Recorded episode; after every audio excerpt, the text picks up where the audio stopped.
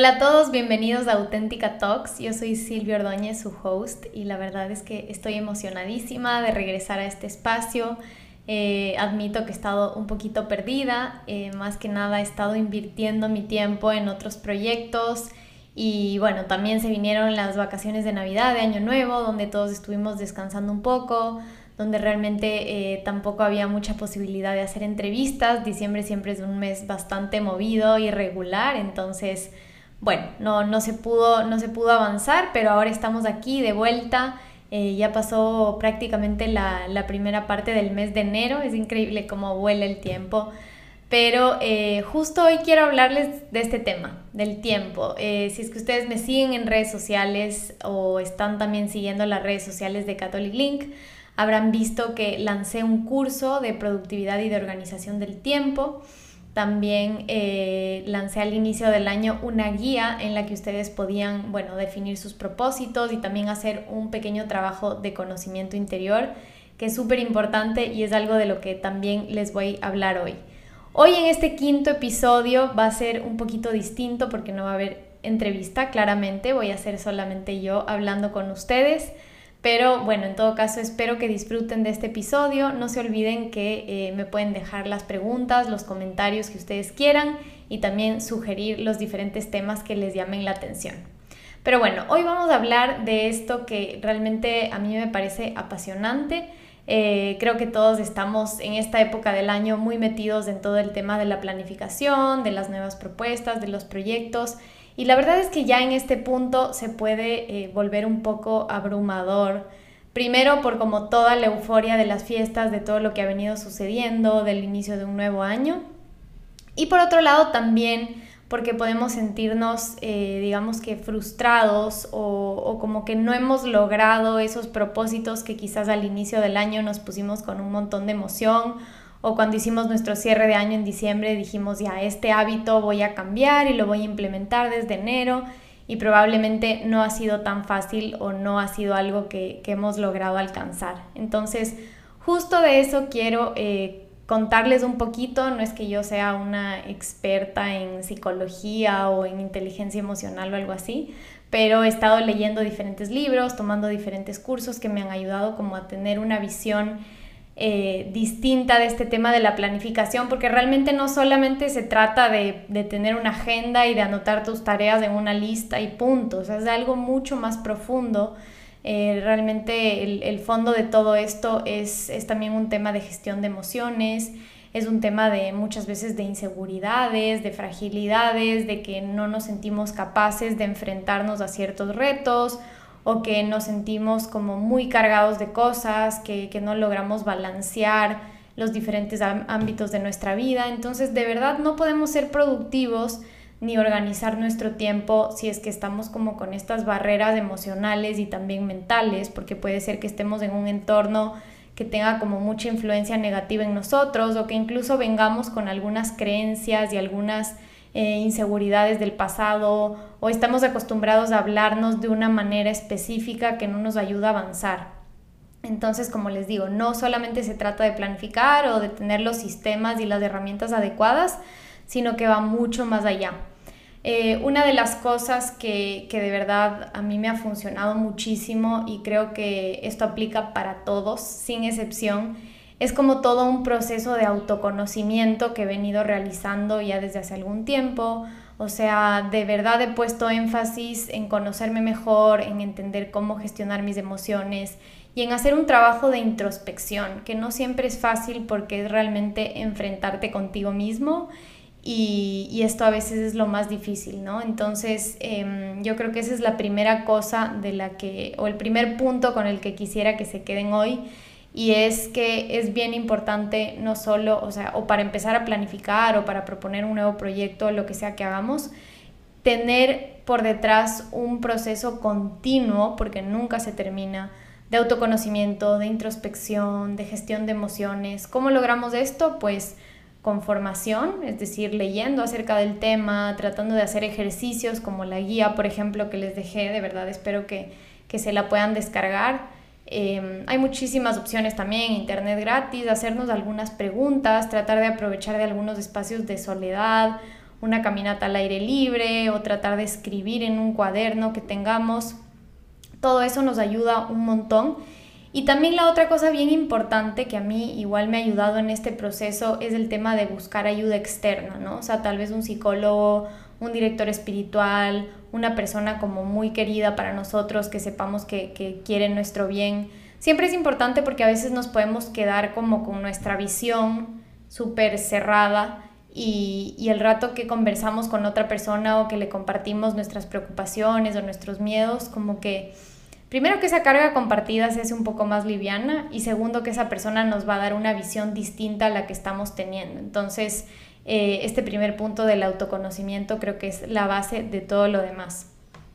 Lo segundo, muchas veces cuando nosotros tratamos de ser productivos o cuando estamos viendo cómo, cómo avanzar en un proyecto, puede ser que no sea tanto como un tema de pereza o, o, de flojera, o sea, puede ser que sí. También hay un tema de desconocimiento por ahí, que no sabemos cómo organizarnos, no tenemos las herramientas adecuadas, los sistemas. Eh, no es común que nos hayan enseñado a planificar en el colegio, en la universidad, o sea, yo nunca recibí ninguna clase de esto, creo que más han sido hábitos que, que, que gracias a Dios fui formando desde pequeña en mi casa, también por mi personalidad o, etcétera. Pero eh, muchas veces, como les decía al inicio, son esas heridas o esas fragilidades o esa, o esa manera de sentirnos incapaces de enfrentarnos a algo lo que tal vez no nos permite ser productivos. O sea, el tema de la procrastinación es decir, de aplazar constantemente eh, lo que sabemos que deberíamos estar haciendo, pero nos ponemos a hacer cualquier otra cosa, aunque sea productiva, eh, pero no lo que tenemos que hacer o lo que tenemos como una fecha específica para entregar. Y eso es simplemente porque no podemos enfrentarnos o no se nos hace fácil empezar algo que en el fondo tenemos miedo de que no salga bien, de que las otras personas piensen algo de nosotros, de, que, de que simplemente no valoren lo que hemos hecho o lo que somos. Entonces, eso aplica en verdad para todo, para trabajo, para las relaciones con los demás, para el tema social. Entonces, em, vuelvo al primer punto, es bien importante conocernos y aprender a gestionar nuestras emociones porque puede ser que no estamos siendo productivos justamente porque hay alguna traba ahí que no, que no nos permite, ¿no? Y que no nos permite hacer bien nuestro trabajo. Obviamente, como les digo, también puede ser un, tema de pereza, de forjar un poco esa, esa virtud o esos hábitos, de trabajar nuestra fuerza de voluntad, porque realmente es también como un músculo y es algo que tenemos que ser constantes y consistentes toda la vida, todo el tiempo, eh, pero cuando lo logramos puede ser muy positivo, ¿no? Otra cosa que eh, creo que es algo de lo que hay que hablar. No es una justificación, pero sí es importante entender nuestro contexto. Estamos en un entorno que cambia rapidísimo. Todo el día salen cosas nuevas, estamos llenos de estímulos por todas partes. Y eso también nos puede llegar a perturbar, nos puede agotar. Nuestro cerebro también va a decir basta en algún momento. Entonces, Em, creo que este entorno es un poco perjudicial y tenemos que estar conscientes de que ya estamos aquí y de que, y de que como el Internet, las redes sociales, la, la realidad aumentada, la inteligencia artificial, bueno, hay tantas cosas que siguen saliendo todos los días que bueno, ya son parte de nuestra vida, no las podemos negar por completo a menos de que nos vayamos a vivir en una cueva, alejados de todo el mundo, pero creo que no es la realidad de la mayoría, entonces tenemos que aprender a vivir en ese entorno. Y otra cosa que nos angustia muchas veces es que eh, también esto nos influye en, diferentes cosas como puede ser eh, todo el tema de la comparación en las redes sociales que se ve tanto, eh, incluso sentir que necesitamos como esa gratificación instantánea y por eso vamos a la pantalla porque es más fácil recibir un like o es más fácil como quedarnos tranquilos o darle dopamina a nuestro cerebro viendo Instagram o scrolleando en TikTok y viendo cosas divertidas. Y eso también eh, creo que a la larga nos termina agotando, porque muchas veces tratamos de descansar de nuestro trabajo, de alguna labor que estemos haciendo de esa manera, y finalmente eh, no, es, no es un descanso, o sea, seguimos enchufados a la pantalla y a todos los estímulos locos que, que, que no nos permiten estar tranquilos y eso es lo que en el fondo también muchos buscamos, ¿no? Entonces, em, aquí básicamente es aprender a descansar, aprender a desconectarnos, buscar espacios al aire libre, abiertos. Creo que la pandemia también nos ha hecho valorar muchísimo eso, o sea, el contacto presencial con los demás y la naturaleza. Creo que son de esas dos cosas que, que hemos dicho, qué increíble cuando, o sea, cuando podíamos hacer eso con, con la mayor libertad del mundo. Entonces, eh, de verdad creo que eso también parte de un, de un eh, trabajo de introspección también eh, tiene mucho que ver con cómo gestionamos nuestras emociones, cómo cultivamos nuestros hábitos. Entonces, ojo con eso también, ¿no? O sea, entender que ya es nuestro entorno así, pero eso no quiere decir que nos dejemos arrastrar por eso, sino que tratemos de buscar algunas tácticas y estratégicamente lograr que eh, ese mundo tampoco nos consuma, ¿no? Y que no nos sintamos finalmente agotados mentalmente, sobre todo y también emocionalmente, ¿no? Por todo el tema de la comparación y porque estamos igual nosotros muy expuestos y estamos buscando constantemente que, los demás, que a los demás les agrade lo que estamos publicando y demás. Bueno, no, no me extiendo porque es un tema impresionante del que podríamos hablar horas, pero creo que es algo que sí, sí vale la pena mencionar. Bueno, después de haber hablado como de estos tres problemas y también eh, algunas algunas, eh, algunos consejos o algunas cosas que, que, nos ayuden como a enfrentar estos tres problemas, quiero hablarles un poquito ya de, de la planificación, porque muchas veces eh, yo he escuchado que hay personas que, que, te dicen, no, yo prefiero no planificar porque yo soy un alma libre o soy creativo, prefiero tener mi libertad y que la vida es espontánea. Pero realmente la organización del tiempo, en el fondo, lo que te ayuda es justo a ganar esa libertad a entender también cómo estás invirtiendo tu tiempo y posiblemente cómo cambiar algunas cosas como para darles tiempo a, lo más importante que será tu familia, tu cuidado personal, eh, tu salud mental, no sé, o sea, realmente la planificación del tiempo, la organización o la gestión, administración del tiempo, como le quieran llamar, no es un limitante, sino todo lo contrario, o sea, es una herramienta o un sistema que nos permite que nuestra vida esté un poquito más equilibrada si lo sabemos gestionar. Entonces, esa es una primera cosa que a veces eh, escucho y que me parece que es una traba, porque de verdad, si es que aprendemos y, logramos también dar, darnos tiempo de organizar o de planificar mejor, pues eso en el futuro se verá, se verá ampliamente recompensado, ¿no? De ahí otro punto es el tema de los hábitos. Eh, esta es una cuestión un poco difícil de entender a veces, o sea, porque también es algo que, nos frustra y decimos, ay, no sé cómo ganar este nuevo hábito, no sé cómo ser más organizada, no sé cómo ser más puntual, no sé cómo levantarme más temprano, es que no me alcanza el tiempo y etcétera, ¿no? Pero yo creo que en, cuestiones de hábitos lo que hay que entender primero es que em, un hábito nos ayuda justo porque nuestro cerebro en realidad lo que trata de hacer es como automatizar algunas tareas y, y, de alguna manera, bueno, todo este tema del cerebro también es apasionante y de la conexión con nuestras emociones y con nuestras actitudes y con las hormonas tipo el cortisol producido por el estrés y demás. Eh, pero bueno, ese es otro tema. lo que les quería comentar es que en esta cuestión de hábitos, eh, realmente, primero es una, una, cuestión de identificar en qué estamos fallando, o sea, esa es la primera parte, que de nuevo vuelve al punto de autoconocimiento, entonces identificar eso. Segundo, entender qué queremos, o sea, realmente em, tener como un propósito, tener un objetivo, tener una meta y con eso entender para qué estamos cultivando, digamos, ese nuevo hábito o cambiando ese hábito o mejorando ese hábito que ya tenemos. Eh, otra cosa que me ha parecido bastante interesante es una técnica que escuché en un curso que es como anclar a otros hábitos que ya tengamos, como por ejemplo... Eh, no sé, el tema de los doctores, ese era el ejemplo que ponían. Si un doctor te manda a tomar las pastillas a la hora de las comidas, también es porque tú ya tienes incorporado el hábito de comer, por así decirlo. Entonces va a ser más fácil que tú trates de anclar ese hábito de tomar las pastillas que tienes que tomar a esas horas, eh, porque simplemente es, te vas a acordar y va a ser mucho más fácil para ti, ¿no? Y así con, con muchísimas cosas. Entonces,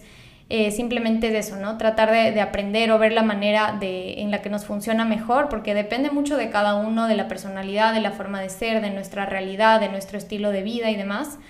Pero los hábitos no son nada más que eso, o sea, son automatizaciones de nuestro cerebro, porque al inicio el, hábito nos cuesta, pero ya una vez que, que logramos como pasar esa, esa curva de, de aprendizaje o de acostumbrarnos, ya de hecho nuestro cerebro lo va a hacer automáticamente y va a ser mucho más fácil y eso nos va a facilitar y nos va a ahorrar tiempo. Entonces, eso con el tema de los hábitos. Y por último también las herramientas de productividad.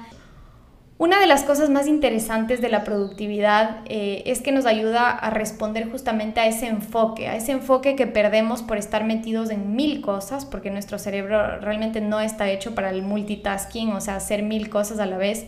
Eh, es algo que simplemente no es posible, o sea, nuestro cerebro pasa de una tarea a la otra, no es que está haciendo muchas al mismo tiempo, entonces Em, de verdad, como la, idea, o sea, para combatir este multitasking y también para combatir o para enfrentarnos a este entorno de, de, que todo pasa muy rápido, como les decía hace un ratito,